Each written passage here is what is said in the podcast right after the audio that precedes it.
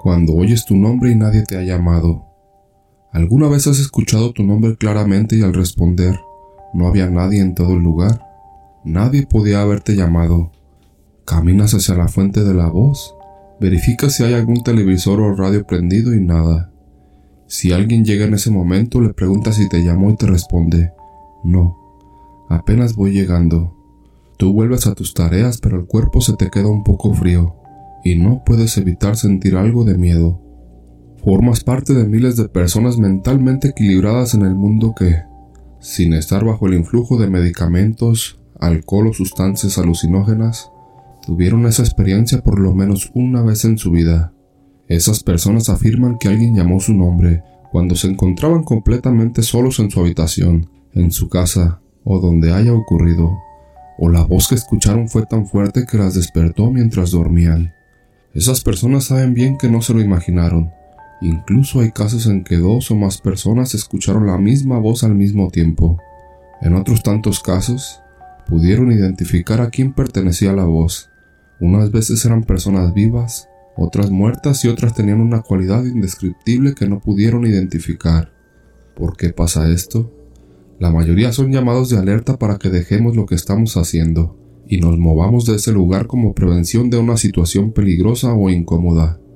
Pero, ¿por qué nos llaman por nuestro nombre?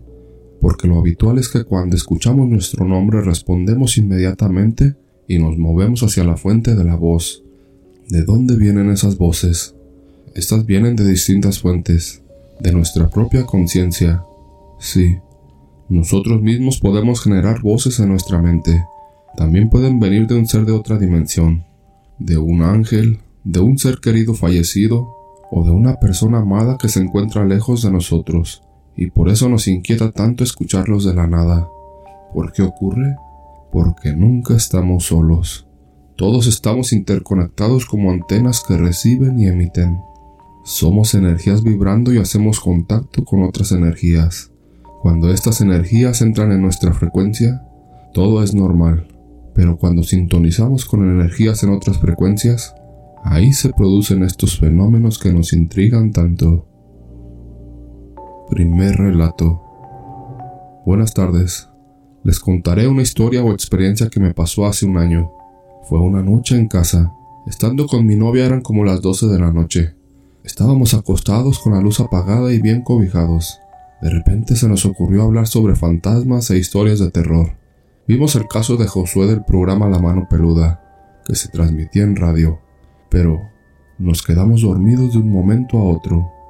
De repente, mi novia empezó a actuar de una forma extraña. Se reía de la nada y me decía que escuchaba un llanto de un niño. Veía rostros en el techo. Yo creí en el momento que solo quería asustarme, pero no paraba de reír. Hacía caras extrañas y tenía la mirada como perdida. Yo empecé a decirle que ya no jugara con eso, que ya se pusiera en paz porque sí me estaba asustando, ya que una vez viví algo similar con una de mis hermanas años atrás. Les contaré brevemente. Yo soy seguidor de Jesucristo. Mi hermana la noté igual de extraña una vez en una reunión, como si no fuera ella. No tuve oportunidad de hablar esa noche con ella, porque no se podía hablar. Estaba como poseída. Los demás pensaron que andaba ebria, pero yo al conocerla bien, sabía que algo más le pasaba. Sentí su vibra diferente, sabía que algo la poseía. Quise tratar de ayudarla. Se me ocurrió ir al siguiente fin a visitarla y hablarle de Jesús. Llegué a su casa y ella estaba normal como siempre. Entonces, solo conversamos como lo hacíamos normalmente, pero al caer la noche, a la madrugada empezó a actuar muy raro de nuevo. Otra vez no era ella. No contestaba si le hablabas. Tenía la mirada perdida. Solo decía y hacía cosas sin sentido. Me dijo que quería bailar y yo no quise porque sentía mala su vibra. Ella me insistía y yo decía que no. Con una sonrisa burlesca y tétrica me miró a los ojos y me empezó a decir, ¿Me tienes miedo? ¿Por qué me tienes miedo? Lo repetía burlándose. En ese momento entramos como en una burbuja oscura. Solo ella y yo. Sentí el tiempo detenerse, sin poder ver a mi alrededor. Solo la veía a ella acercándose a mí de frente.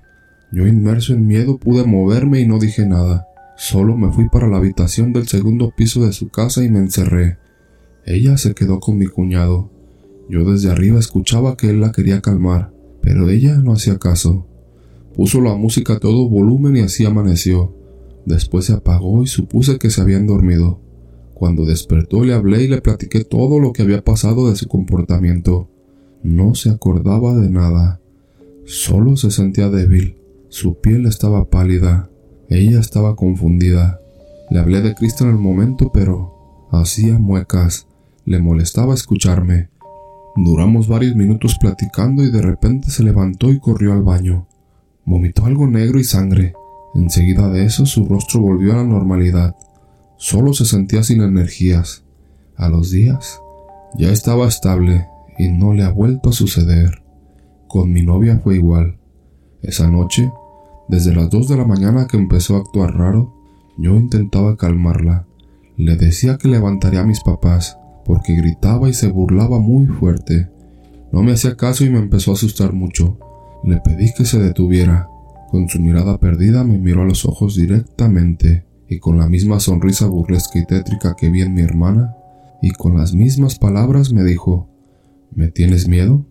¿Por qué me tienes miedo? Me impacté. Sentí la misma energía, la misma atmósfera pesada y negativa de aquella vez con mi hermana.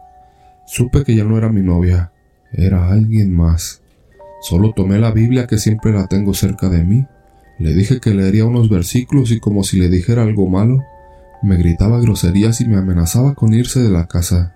No me quedó de otra, y empecé a leer algunos proverbios.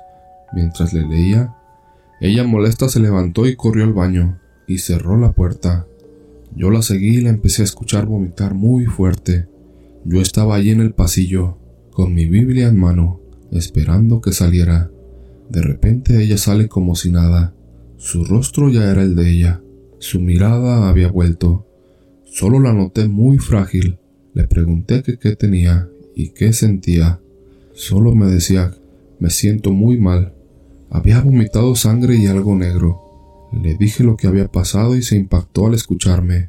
Ella jura no acordarse de nada desde las dos que nos quedamos dormidos hasta las seis de la mañana que pasé con ella, mientras estaba poseída, o al menos eso creo yo. Hasta el momento no me ha vuelto a pasar. Segundo relato. Hay cosas tan inexplicables, misteriosas y horribles que existen en el mundo desde hace décadas y que han permanecido ocultas y no son fáciles de comprender. Pues bien, este relato lo presencié y me dejó el alma helada cuando se manifestó en una tarde de oración carismática. Era un viernes. Yo tendría 16 años aproximadamente y pertenecía al grupo de los carismáticos. Estaba muy feliz porque por fin alguien podía guiarme con mis dones. Ahí se hacían oraciones muy fuertes al Espíritu Santo y compartíamos nuestras visiones y mensajes. Era un día muy especial, pues el grupo carismático cumplía un año de aniversario, así que haríamos una oración muy especial para dar gracias por los dones recibidos y para ponerlos al servicio de Dios. Aparte de los que conformábamos el grupo, había invitados para que conocieran lo que hacíamos y así tener más integrantes. Comenzó la oración, todos con los ojos cerrados y nuestras manos elevadas, pero de pronto algo me empezó a inquietar. Un olor nauseabundo a carne podrida, a lodo, al agua de los floreros cuando ya tiene días. De pronto, una respiración detrás de mí, cada vez más impertinente, y en medio de esa aparente calma en la oración, una risa siniestra que apagó la oración y después unos gritos espantosos. Nos dijeron rápido que nos pusiéramos en círculo. Los invitados se quedaron atrás y nos pusimos a rezar. Llevaron al centro del círculo a una joven como de 22 años, que era la que estaba sentada detrás de mí. Dios mío, jamás había visto algo tan fuerte, y que en ese momento me erizó no solo la piel, también el alma.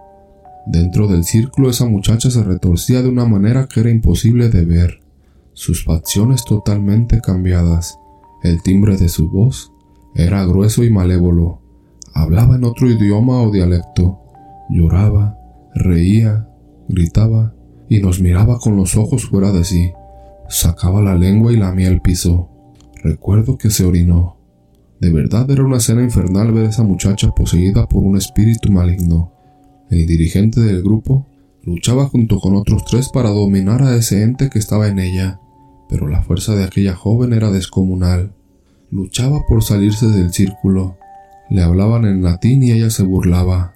Agua, sal, aceite bendito. Nada parecía funcionar. Entre más pasaba el tiempo, ese ente maligno parecía poseer con más fuerza a la joven. Nuestro dirigente se dirigió hacia nosotros y nos dijo, quien tenga miedo, salga ahora mismo del círculo, porque este espíritu se está alimentando de su miedo. Me quedé en shock al ver que muchos empezaron a dejar el círculo. Algo había en mí, mucho más fuerte que yo me decía no te salgas, yo estoy contigo. Ten fe y reza con toda tu alma. Angelito nuestro dirigente, al ver que quedamos menos de la mitad en el círculo, se acercó a nosotros y nos ungió de aceite bendito. Al pasar por mí, me dijo prepara tus pupilas en nombre del Señor, para ver lo que hay en esa muchacha. Y empezó de nuevo la purificación y el exorcismo. Todos con mucha fe y confiados en Dios rezábamos y cantábamos al Señor de la creación, mientras la joven se retorcía y ese ente trataba de hacerle daño, porque la azotaba terriblemente en el suelo y después empezó a relinchar como si fuera un caballo, pero las oraciones eran más fuertes, y de pronto ese ser maligno empezó a ceder. Entonces nosotros empezamos a llamar a la chica por su nombre, hasta que ese ser salió. Es difícil de describir ese momento, y todo lo que vi y oí, pero vi cómo salió de ella una especie de humo negro que se arrastró por el suelo hasta desvanecerse. Cuando la chica estuvo liberada, estaba sin fuerzas y su llanto era de mucho miedo y tristeza. Nos contó a todos que hacía algunos meses ella se juntó con unos amigos, habían hecho un reto de jugar a la Ouija en un panteón, y que desde ahí ella empezó a escuchar voces y miraba sombras, y que cuando oyó a su tía, la cual pertenecía al grupo de los carismáticos, que habría una reunión, no dudó en asistir. Gracias a Dios se liberó. Todos dimos nuestro testimonio de lo que vimos, sentimos y oímos. Angelito se acercó con especial cariño a mí y me dijo, tú tienes alguna misión y algún día Dios te va a indicar el camino a seguir.